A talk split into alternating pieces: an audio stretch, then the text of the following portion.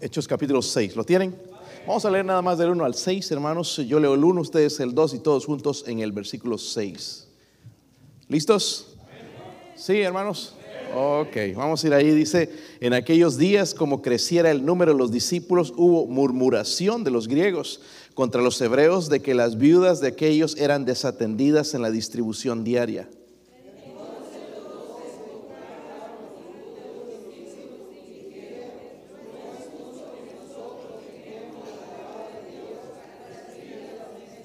Buscad pues, hermanos, entre vosotros a siete varones de buen testimonio, llenos del Espíritu Santo y de sabiduría, a quienes encarguemos este trabajo.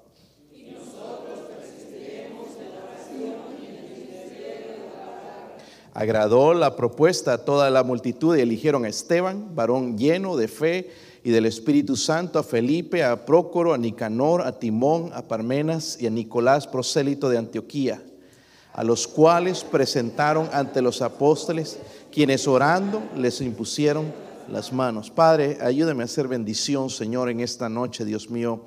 Hablar de acuerdo, Señor, a su palabra, Señor, con Señor, oro por la, presencia suya, Señor, el poder del Espíritu Santo. Ayúdame a comunicar esto, Dios mío, a despertar, Señor, eh, nuestros corazones, Señor, un fervor hacia Dios Ruego, Padre, por favor, que nos hable, nos transforme, nos cambie, Señor, en este lugar. Y aquellos que nos escuchan también, Señor, oro por su iglesia. Oro, Señor, por favor, por obreros. La mies es mucha y los obreros son pocos. Señor, oramos por su ayuda en el nombre de Jesucristo. Amén. Pueden sentarse, hermanos. Pues Satanás, hermanos, es el enemigo número uno de la iglesia siempre está tratando de dividirla, siempre. Aquí lo podemos ver también. Va a hacer cualquier cosa para desanimar a los hermanos, para deprimir a los hermanos, va a perturbar a los cristianos. De modo, también va a tratar de provocar algo que, se peleen entre sí.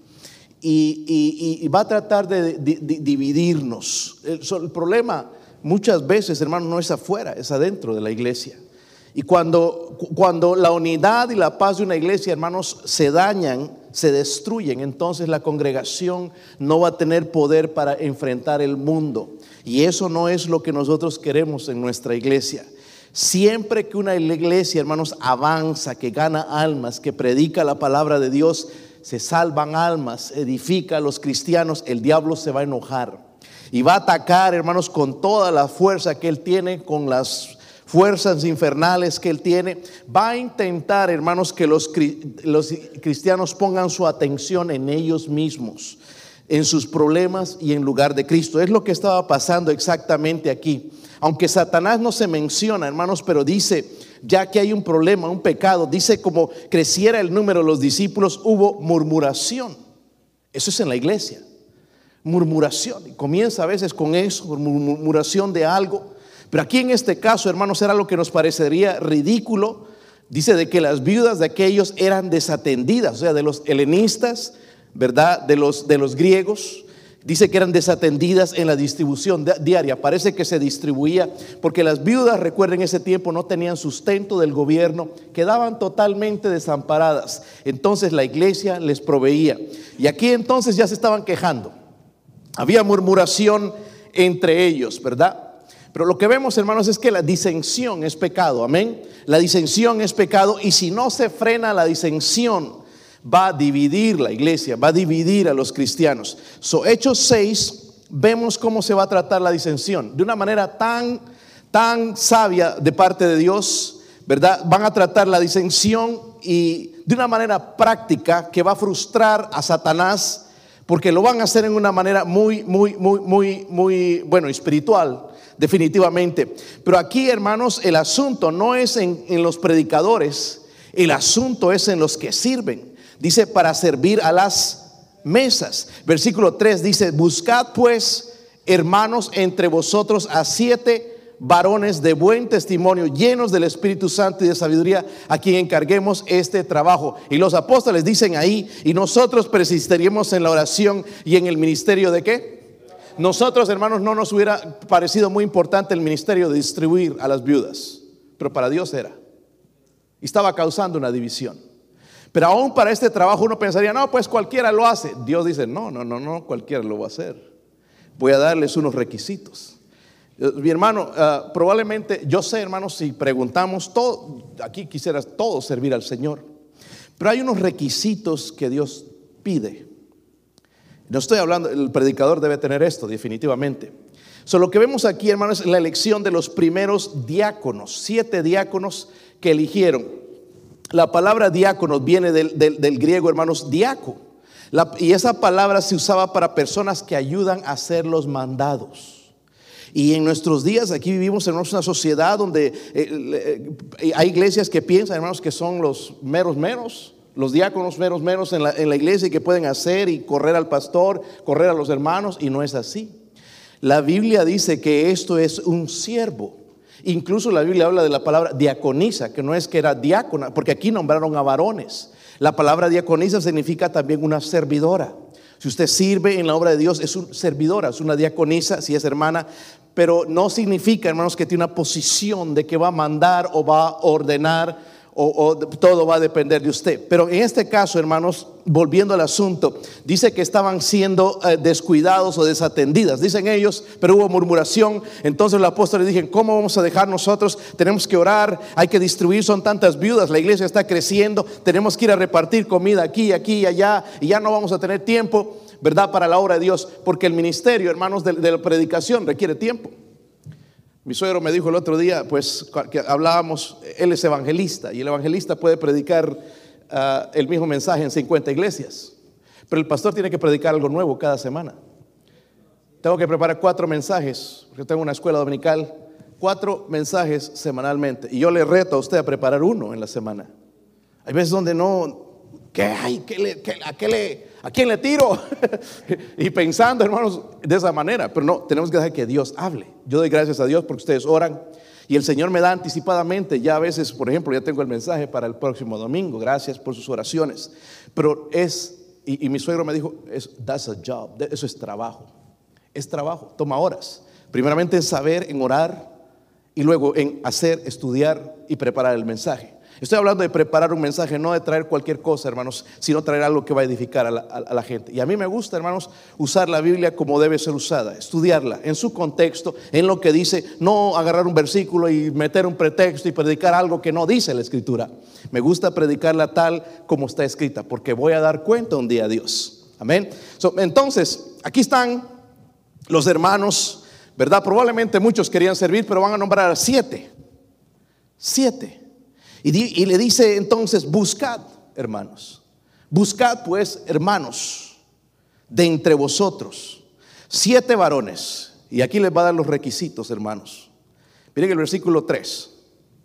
Primeramente dice que llenos. Primeramente, no, antes de eso dice de buen, buen qué? Testimonio. No tengo pantalla atrás, o tengo que mirar un poquito aquí de buen ¿qué? testimonio. entonces, buscad hermanos con una reputación intachable. Su conducta debe inspirar respeto. Miren hermanos, nosotros no le tomamos mucha importancia, pero el testimonio es bien importante. Bien importante. Si tú te quemas, hermanos, con todo el talento y con toda la habilidad que tú tienes y que seas buen predicador y que seas buena ganadora de almas y que seas lo que sea, que seas tremendo en la Biblia, yo no puedo cambiar eso. No te podemos poner en una posición si tú te quemas. Porque dice que primeramente, hermanos, tiene que ser de buen testimonio. ¿Están conmigo, hermanos? Cuiden su testimonio cuídenlo, valoren. Hermanos, miren, no estoy tratando de jactarme aquí, pero es bien importante el testimonio. El testimonio de su pastor ha llegado a muchos lugares. Tú vas a una iglesia aquí en, en otro lado, en donde quieras ir, van a saber de mi testimonio. Es algo bien importante. Y no estoy hablando, hermanos, de los defectos y cosas que tengo como hombre, pero del testimonio de permanecer fiel en la obra, de seguir predicando en, en las buenas, en las malas, sea buen predicador, no sea bueno, buen predicador, pero seguir fiel al Señor. Porque todos tenemos defectos. Miren lo que dice en Eclesiastés 10, si es que lo encuentran. No sé, tal vez algunos no sabían que ese libro estaba en la Biblia, pero Eclesiastés 10, versículo 1. Habla de moscas muertas. Dice, las moscas muertas hacen heder y dar mal olor al perfume del perfumista. Amén. En otras palabras, los perfumes eran hechos eh, a mano en el pasado, ¿verdad? Y de, plantas. Caía una mosca y lo iba a hacer oler mal. Dice así una pequeña qué. Están ahí, hermanos. ¿Cuántos hacemos locuras a veces? Una locura. Perdí el control y, bueno, dice una, pequeña locura al que es estimado como sabio y honorable. Tenemos que cuidar nuestro testimonio. Escúchenme, hermanos, si están pensando, yo no soy un borracho, no ando en fiestas, el testimonio incluso, hermanos, a veces, de la actitud que nosotros tenemos, ¿ok? De la manera en que hablamos, que no nos conozcan así. No, miren, este hermano habla así las cosas a veces que tengo que escuchar, yo me casi me caigo de espaldas. Que el hermano tal, que fulano tal, y es así, es que usted no lo conoce, pastor. Y la lista de cosas, digo, wow. Y trato de cambiar la conversación, pero ahí están embarrando. Y mucho de eso, hermanos, es mentira. Sí, pero muchos de ustedes no los puedo defender. Están quemados, se queman. Y para servir al Señor, hermanos, no primeramente me está diciendo que yo debo ser buen predicador, que me sepa la Biblia de aquí para allá, me dice que tenga buen testimonio.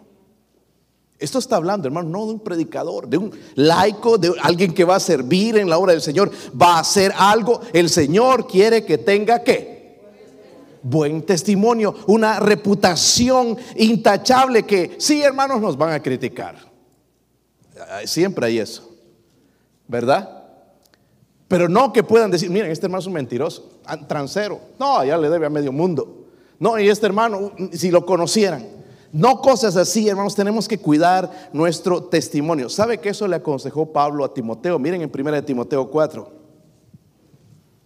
versículo 12. Cuando tenga, digan amén, hermanos.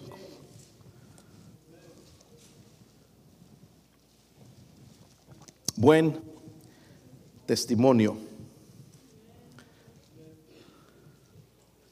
Dice ahí, versículo 12, ninguno tenga en poco tú. Recuerda, está comenzando a hablar un pastor nuevo a ministrar gente.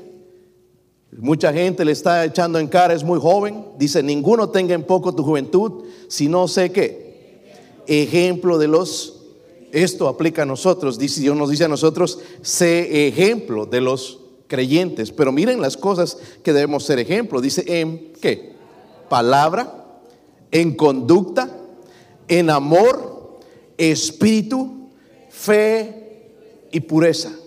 Muchas de estas cosas, hermanos, que nosotros vemos aquí diríamos no, pero nosotros fallamos con nuestro espíritu. El espíritu que traemos a la iglesia. Un espíritu de desánimo, un espíritu que, que yo ando, eh, eh, ando con muchos problemas, ando en problemado, no me importa lo que dicen allá al frente, yo, yo vengo con mis problemas y Dios dice, cuida tu espíritu. ¿Cómo puede venir a Cristo en nosotros si andamos en problemados? Amén. Hermanos, no somos los únicos pasando por problemas. Dios, yo les digo a mis hijos, miren hijos, estoy trabajando en el espíritu de ellos, porque es importante con un espíritu así de queja, de murmuración. Eso es lo que pasó aquí en la iglesia, de quejándose. Miren, las viudas estaban siendo atendidas, pero quizá había retraso. Y entonces ya hubo murmuración, estaba tratando de una obediencia. Vamos a tratar este asunto, dicen los apóstoles. Vamos a nombrar a siete que nos ayuden para la distribución de las mesas. no vamos a dejar que el diablo destruya esto. Vamos a hacer ejemplo en nuestro espíritu. Vamos a nombrar a estos hombres que tienen que tener buen testimonio. Tenemos que cuidar, hermanos. Y, Pablo le dice a Timoteo, cuida tu espíritu. La fe, ese ejemplo también en fe y en pureza. Miren, salten al versículo 15. ¿Están ahí? Todo habla de eso, hermanos, del testimonio. Ocúpate, dice, en estas cosas. ¿Y qué dice? Permanece en ellas para que tu aprovechamiento sea qué. Miren, hermanos, la gente no va a leer la Biblia, pero nos leen nuestras vidas.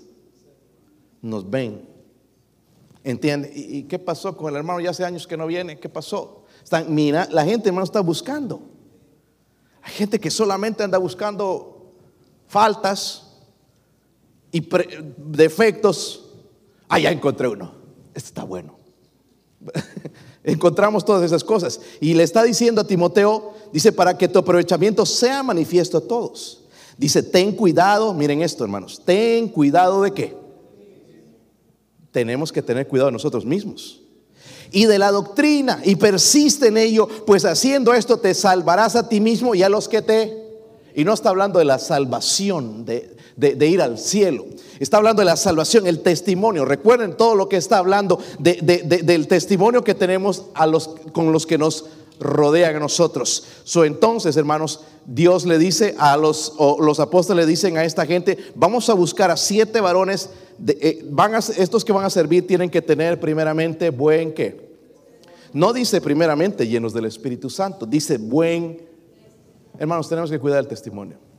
En el trabajo ahí se nos sale una mala palabra. Y yo soy diácono. Y, y, ¿qué me dijiste que eres en la iglesia? Y se nos salió. Ya, ya, nos catalogan de mal hablado. Por una palabrita que se nos afó ahí cuando nos martillamos el dedo. O alguna, ustedes saben lo que es, hermanos. ¿Verdad? O una respuesta que se le da desagradable ahí al patrón también y perdemos el testimonio. Y Dios dice, hermanos, de una reputación, gente con una reputación intachable. Amén. Cuidemos nuestro testimonio. ¿Saben, hermanos, que lo, que nuestros hijos también buscan es nuestro ejemplo? ¿Sabían eso, hermanos? ¿Sabían eso o no? Que papá quiere que yo lea la Biblia, pero no la lee. Que papá quiere que yo ore, pero él no ora. Nunca lo veo de rodillas, nunca le digo, veo decir, dar un abrazo, un beso a, mi mamá. Nosotros somos el ejemplo.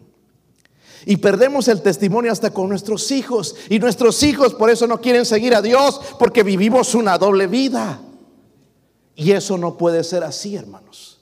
En la iglesia, en la casa, en el trabajo tenemos que ser los mismos. Tenemos que trabajar en nuestro carácter antes de estar señalando a fulano y a fulana. Dice, por eso Pablo le dice a Timoteo, cuida, ten cuidado de ti mismo, no te fijes en nosotros. Ya tienes suficientemente problemas tú, Timoteo. Cuida de ti mismo, de tu testimonio, de tu ejemplo. Bueno, hermanos, todos queremos servir al Señor, ¿verdad? Necesitamos buen testimonio. Que no me conozcan, hermanos, como el irresponsable, el que llega tarde, el que no le importa, el que no le mete ganas, que no me conozcan de esa manera. ¿Entiende? Porque dice la Biblia que tiene que ser de una reputación intachable. Amén. No significa, hermanos, que somos perfectos, pero hay cosas, hermanos, que nosotros podemos hacer con todas las ganas. Y ese es servir al Señor. ¿Sí o no? Con ganas, sí, no tengo ganas de otras cosas, pero, pero tengo ganas. Vengo con ganas al servicio. Vengo con ganas de escuchar palabra de Dios. Me gusta cómo ora el hermano a mí. Él siempre está, háblame a mí, ¿verdad? Que, que Dios le hable a él. Pero yo me pregunto, ¿los demás vienen con la misma actitud? ¿O vienen a ver qué me va a decir? A ver si ya, ya esta vez me voy y voy a buscar otro lugar. Con una actitud, hermanos, de ese tipo. Y lo que Dios quiere, hermanos, es que nosotros nos tengamos cuidado de nosotros. Y luego le dice, persiste en ello, pues haciendo esto te salvarás a ti mismo, o sea, tu testimonio. Tu testimonio va a hablar, tú no te tienes que defender. A veces entramos en unas peleas, hermanos, ahí tratando de defendernos y quedamos mal. Lo que debería defendernos es nuestro testimonio. ¿Verdad? Nuestro ejemplo. Sí, están diciendo estas cosas de este hermano, pero no, su testimonio dice otra cosa. ¿Entienden? Ahí estamos tratando de defenderme a mí, mira las cosas, y tú que eres un pelado una pelada, y tratando de defendernos ahí, hermanos, y al tú a tú, y sale mal perdemos más el testimonio. Y Dios dice, si quieren servir, van a servir a las mesas, van a ser los mandados ahí, van a servir a la gente, pero tienen que ser de buen testimonio. Porque si no, ya me imagino esas viejitas, esas viudas. Ay, miren a fulano, el que nos pusieron aquí, anda viviendo doble vida. Allá lo vieron, allá en las parrandas, en las fiestas. Otra división. Y Dios quiere, hermanos, que haya unidad. Mire qué importante es el testimonio importante. ¿Cómo nos conocen? ¿Qué dicen de nosotros? Yo le digo a usted, hermano, si quiere saber la persona que yo soy, pregúntele a mi esposa. Si usted escucha hablar un hermano mal de mí, ni me conoce. Pero mi esposa le va a decir lo que yo soy. Ah, pues eso es un sinvergüenza, eso es un hipócrita, o le va a decir otra cosa. Ella me conoce. Estos niños me conocen a mí. Ellos saben si yo estoy en serio con Dios o no. Si estoy jugando aquí nada más de ser el predicador. Ellos saben todo esto. Pero ellos saben si soy sincero o no. Si amo a Cristo o no. Ellos saben todo esto. So, cuidemos, hermano, nuestro testimonio. ¿Está conmigo? Seguimos bien todavía, ¿verdad? Ok, versículo. Yo sé que no les gusta este versículo, hermanos, pero miren, hermanos, y si ya hemos perdido el testimonio, ¿qué debo hacer? Yo debo pedir perdón a la congregación, o al que he ofendido, o al que he herido, tengo que pedir perdón. Primeramente a Dios, obviamente. Pero ahí sabe que hay cristianos, hermanos, que cometen pecados públicos y nunca piden perdón a nadie. Y después se resienten y se enojan y se van, como si uno fuera el culpable. Y quedan con el mal testimonio para siempre. Lo que deben hacer, hermanos, es restituir. Hice mal. Perdónenme. Y bueno, no va a ser de la noche a la mañana, pero la vez gente va a ver que yo me humillé delante de Dios. si sigo ahí, no, ya le, ya le pedí perdón a Dios. ¿A quién más tengo que pedir? Hay, hay veces, hermanos, tenemos que hacer restitución y pedir perdón a algún hermano que hemos ofendido o algo que hemos hecho en contra de algún hermano. En el versículo 3 otra vez. Primeramente dice la Biblia, varones de buen que testimonio. Ahora sí, llenos del Espíritu Santo. Suele otro requisito, hermanos, buscad, dice hermanos, con una piedad inminente. Que busquen al Señor, que caminen con Dios. Ahora, no puede venir la llenura del Espíritu Santo si yo no tengo buen testimonio. ¿Ok? Tengo que humillarme para eso y el Señor me va a ir restableciendo. vemos estos servidores, hermanos, no, no solo debían ser cristianos, sino que deberían ser llenos de qué? De sus, hermanos, sus vidas debían ser controlados por el Espíritu Santo, es lo que la Biblia dice. Esta mañana mencioné una, una lo, recuerdan lo que Eliseo le pidió a, a Elías, una doble porción de tú. Eliseo, Elías, si yo voy a cumplir este ministerio, yo necesito lo que tú tienes. Yo necesito ese poder. Yo, yo, yo quizás soy mejor predicador que tú, hago algunas cosas mejor que tú, pero no, lo que yo necesito es ese poder para hacer la obra. La llenura del Espíritu Santo. Para que la vida de Cristo, hermanos, fluyera a través de, ellos. So, Dios quería, hermanos, que eran guiados por el Espíritu Santo. Miren, les mencioné esta mañana, hermanos, pero quiero repetirlo lleno del Espíritu Santo es ser controlado por el Espíritu Santo. Vaciarme de mí mismo y dejar que Él me llene. Hay unos cánticos, hermanos, todos mal. No tienen ni la idea. Piensan llenos del Espíritu Santo. Unos cristianos están con el Espíritu Santo hasta aquí. Otros por aquí, otros por aquí abajo, otros por aquí. Y no es eso lo que quiere decir. Es ser controlado por el Espíritu Santo. Es decir, Él tiene control de mí de mis labios, de mis pies, de mis manos, de mis decisiones. ¿Están conmigo, hermanos? So, tienen que ser hermanos con una piedad inminente. Hasta ahorita, hasta son dos cosas, dos requisitos. ¿Cumplimos esos requisitos?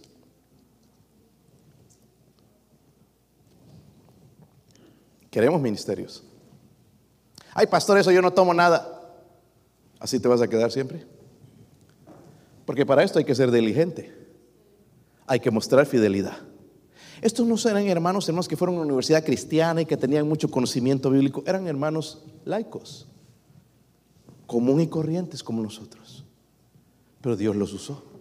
Y ahí vemos después el, a Esteban, hermanos, siendo un diácono, cómo Dios lo va a usar. O, va a ser el primer mártir.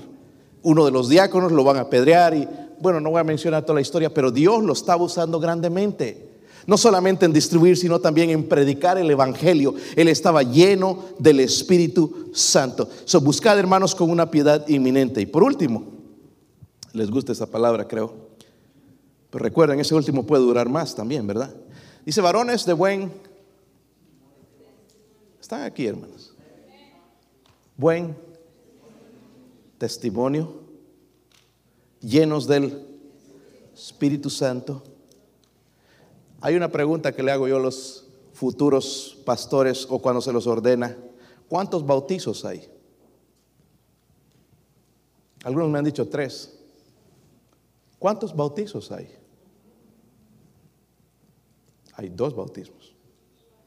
Uno el del Espíritu Santo y el otro el bautismo en agua. ¿Sí o no? El primero, hermanos, es cuando yo soy salvo. ¿Sí o no? Es el bautismo del Espíritu Santo. ¿Cuántas veces tengo que ser llenado del Espíritu Santo? ¿Ah? Si es una vez, estamos mal aquí. Todo el tiempo. El sello, el bautismo es una vez, pero la llenura es algo de todo el tiempo. Porque ya voy a ir más tarde, me voy a meter en el, en el internet y voy a ver algo, voy a escuchar algo que me hizo enojar y voy a perder la llenura del Espíritu Santo. Amén. Entonces tengo que otra vez, Señor, perdóname, lléneme de su Espíritu, constantemente lléneme del Espíritu Santo, controle mi vida, Señor, controle mi ser, controle mi actitud, contróleme, Señor. So, la llenura del Espíritu Santo, hermanos, es todo el tiempo. Una vez que pecamos, ya perdemos la llenura del Espíritu Santo. So, tenemos que estar trabajando en eso constantemente. Y hermanos, es mejor estar lleno del Espíritu Santo que vacío. Responder en la carne. So, prefiero mejor pedir perdón en ese momento y hablar a Dios, Señor, lléneme. Yo sé, no soy digno y necesito de sus misericordias. Ese va a ser el tema, hermanos, en realidad de nuestro próximo año, las misericordias de Dios. Necesito su misericordia, Señor sabe, y yo no tengo nada que ofrecerle. Nada bueno que ofrecerle, Señor, mire cómo soy, ya pensando mal. So, necesito sus misericordias. Y el Señor va a entender porque soy una persona que fue creada del polvo de la tierra, que tiene problemas con el corazón, entonces el Señor va a entender porque estoy constantemente en comunicación con Él. Pero ahí si no estoy orgulloso, ah, Señor, yo no puedo. Sí podemos, hermanos.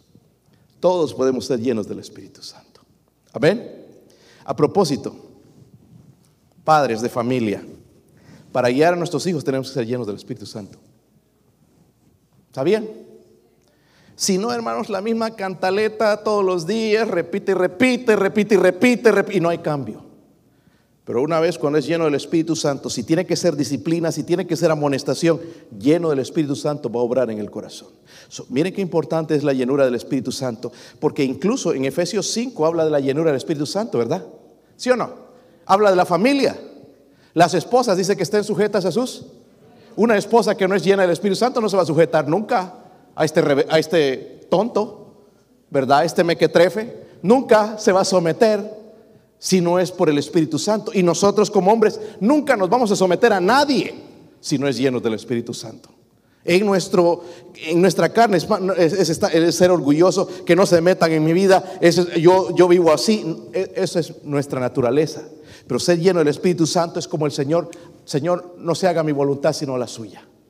Si quieres que esta copa pase, no, pero hágase su voluntad, Señor. Él nos enseñó entonces la sumisión, la llenura del Espíritu Santo. Y la última cosa que les dice entonces, el último requisito, y de sabiduría, ¿a quienes qué? Encarguemos este trabajo. Para servir las mesas, pastor. ¿No es el Dios creador el dueño de todo? ¿No tiene el derecho de poner las reglas? ¿Sí o no? ¿Es complicado cumplir con estos tres requisitos? Hermanos, hoy en día pensamos que el que tiene más Biblia aquí es el que va a mandar. Para Dios no es así. Puede ser que ni estudió en Instituto Bíblico y Dios lo va a llenar del Espíritu Santo. Amén. Hay mujeres aquí que están llenas del Espíritu Santo. Y no voy a decir ese cántico que cantaron estos hermanos, lleno del Espíritu Santo. Amén tocó mi corazón y hizo algo, me ministró con su cántico. Y eso es lo que tiene que hacer la música, ministrar cuando somos llenos del Espíritu Santo. Si no, un cántico más. Llenamos, aplaudimos, qué bonito, lindo, ¿verdad? Pero cuando es lleno del Espíritu Santo va a tener efecto. ¿Está conmigo, hermanos? Dice, pero el último dice de sabiduría a quien encarguemos de este trabajo. El último requisito es este, hermanos con una sagacidad práctica. ¿De qué está hablando, pastor? Pastor, estos servidores deberían tener la capacidad de aplicar el conocimiento de la escritura en la situación práctica. Había un problema aquí, ¿verdad? Ya se estaban quejando las viudas helenísticas, allá las griegas. Ah, es que a mí, a mí no me atiende. Mire, Pedro nada más aquella eh, y este eh, fulano Felipe aquella. Y yo aquí me dejan a mí, yo hambrienta, aquí nadie me da nada. Estaban quejando, murmurando allá. Y, hermanos, ese problema no se te podía resolver Pedro yendo, ¿sabes qué? Te voy a dar dos para que te calles. Ya te he dado, ya, ya. Tenía que ser espiritualmente, tenía que usar inteligencia. Muchas veces usamos nada más, hermanos, nuestra, nuestros instintos y sale mala cosa. Pero aquí necesitaba el conocimiento de las escrituras. Para eso debemos leer la Biblia también. Para saber qué hacer en, cuál, en qué situación. ¿Qué opinas de esto? ¿Qué opinas de esta cosa? No es que yo mi opinión, hermanos, en realidad nuestra opinión no vale nada, pero la opinión de Dios sí nos va a ayudar. Y tenemos problemas en el hogar. Pero muy pocas veces aplicamos lo que dice la Biblia necesitaban inteligencia, sabiduría. La sabiduría la da Dios a través de su palabra, ¿verdad? Van a haber situaciones en su vida, hermanos, donde las vamos a, y las vamos a resolver de una manera carnal. Yo lo he hecho. ¿Lo han hecho ustedes? Me hizo enojar. ¿Sabes qué? Dos cachetadas y así lo resolvemos. Y, y no es esa la manera.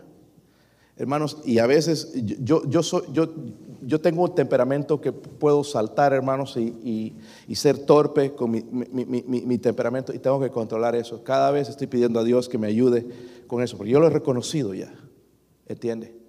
Y a veces mis hijos hacen una tontera, una cosa que no deberían hacer y quiero responderles de una manera, de esa manera. Pero el Señor me habla, cuando yo lo escucho Él, me habla y háblale de esta manera mejor, porque de esa manera va a escuchar. Si no, lo que vas a hacer es un muchachito resentido que tiene miedo hasta de su sombra, que te tiene miedo, pero no te tiene respeto. Y yo quiero que me respeten. Yo no quiero que mis hijos me tengan miedo. Yo quiero que me respeten. Nosotros no tenemos miedo de Dios, hermanos. Somos reverentes delante de Él. Nos acercamos a Él y, en oración le amamos le decimos Padre, Abba Padre, y lo amamos y, podemos demostrar nuestro cariño y nuestro amor, ¿verdad? Pero una persona que le tenemos miedo ni le hablamos. Necesitamos sabiduría, conocimiento de las escrituras. para Dios la única manera, hermanos, de resolver los problemas es una manera espiritual. ¿Cuál es la manera espiritual con esto?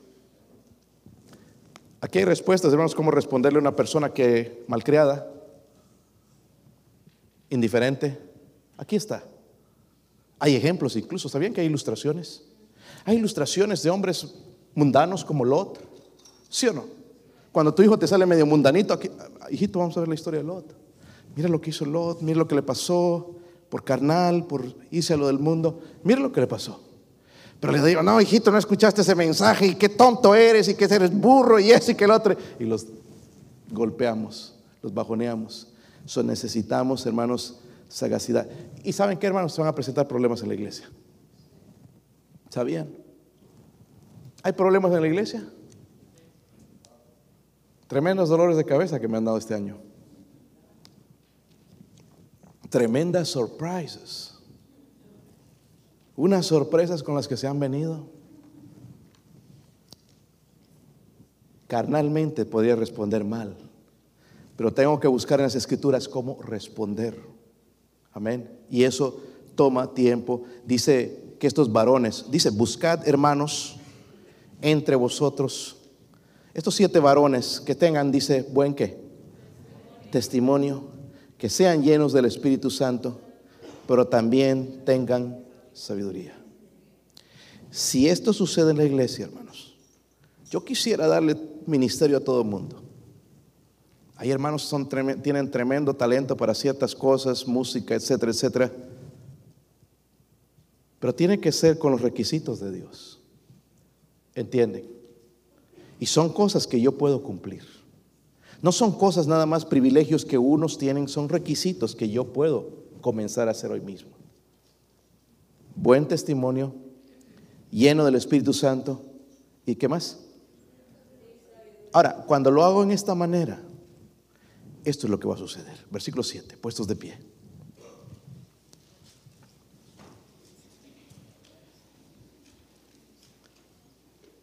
Están ahí, hermanos. Y crecía, ¿qué cosa? La palabra del Señor. Es que veían a la gente, miren este mal hablado, este borracho, este, este era así, este era mujeriego, este golpeaba a su esposa.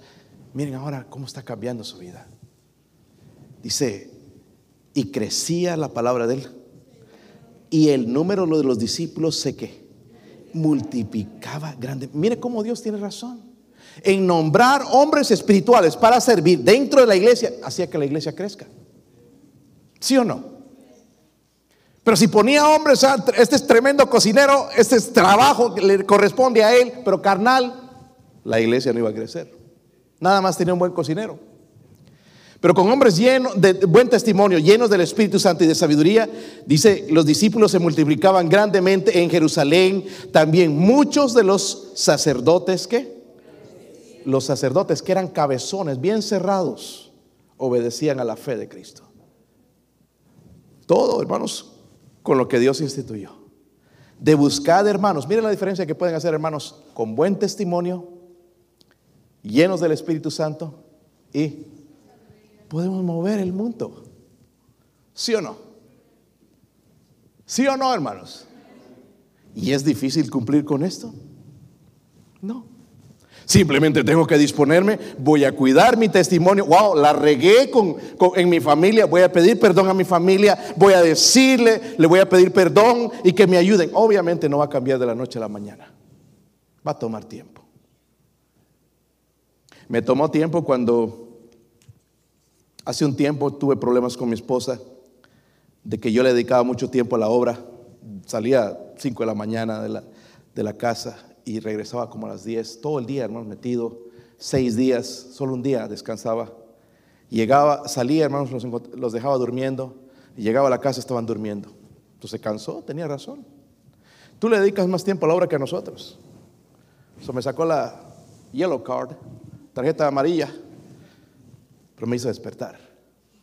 Yo sabía lo que me estaba diciendo, no era, no le dije, ah, tú eres rebelde, tú no, no entiendes la obra del Señor. No, no, tienes razón. Mi familia es más importante que el ministerio. Si pierdo mi familia, yo no tengo ministerio. Entonces empecé a dedicarles. Y no cambió de la noche a la mañana su confianza. Porque ella me decía, no, tú, amas más a la obra que nos amas a nosotros. Tomó tiempo, tomó meses mostrarle amor, llevarles flores, llevarle comer y, darle besitos y amarla y, mostrarle que, que le amo. Tomó mucho tiempo. Pero eso cambió. Y ahora mi esposa sabe que es la mujer que más amo.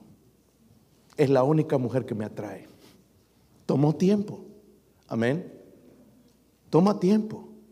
Pero yo luché por ello. Amén. So Dios dice, hermanos, que estos varones entonces tienen que ser, o estas hermanas que van a servir, tienen que ser buen testimonio, llenos del Espíritu Santo, sabiduría. Y el resultado lo vamos a disfrutar, hermanos, crecer la palabra del Señor. Y tenemos familiares que no conocen a Cristo y conocemos gente que no conoce a Cristo y quisiéramos hablarles y quisiéramos que se conviertan y quisiéramos que venga a la iglesia. Nuestro testimonio va a hablar de por, sí mismo. Necesitamos eso, ¿verdad, hermanos? So, en este año, antes de ser parte de los 300, está, hablamos de los 300, con esto, dijo el Señor, yo voy a salvar a Israel. En vez de pensar, yo voy a ser parte de estos también, ahora tome los requisitos. Tiene que ser buen testimonio, lleno del Espíritu Santo y sabiduría. No es algo imposible, es algo que podemos comenzar ahora mismo. Si usted necesita ir a pedir perdón a alguien, a alguna persona, vaya. Cuide su testimonio. No se metan, hermanos, en lugares donde no deben meterse. En las noches, cuando están a solas, tengan cuidado, guarden su testimonio. Hay alguien que los ve a solas, el Espíritu Santo. Cuiden su testimonio. Cuiden su testimonio. Estoy conociendo mucha gente en, las compañías, algunos tienen cargos en su iglesia. Y conocí a este hombre, me hablaba tan bien de su iglesia, parte en la iglesia. Y resulta que el otro día, hermanos, lo escuché hablando malas palabras porque los llamaron en. El día estaba, estaba lloviendo. Y estos hijos de tal y aquí, que allá, que nos llaman en lluvia. Para mí, su testimonio fue diferente. Lo que él dice es diferente a su testimonio. Una locura. Quizás se arrepintió. Una locura. Vamos a orar, hermanos. ¿Por qué no orar?